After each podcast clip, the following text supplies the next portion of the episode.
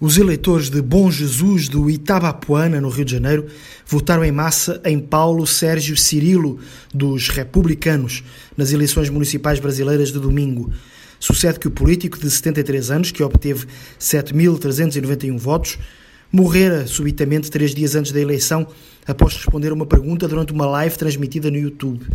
Com o falecimento, o filho, também Paulo Sérgio, mas conhecido como Serginho Cirilo, que concorria a vice do pai, é o novo prefeito da pequenina cidade fluminense. Um caso triste e absolutamente inédito, pensar-se-á.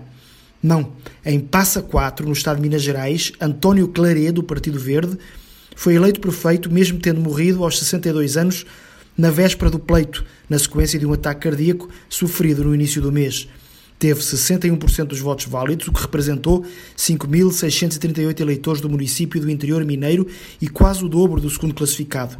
Humildemente, Henrique Gonçalves, o candidato a vice que acabou eleito prefeito, disse que qualquer um teria ganho em função do legado dele.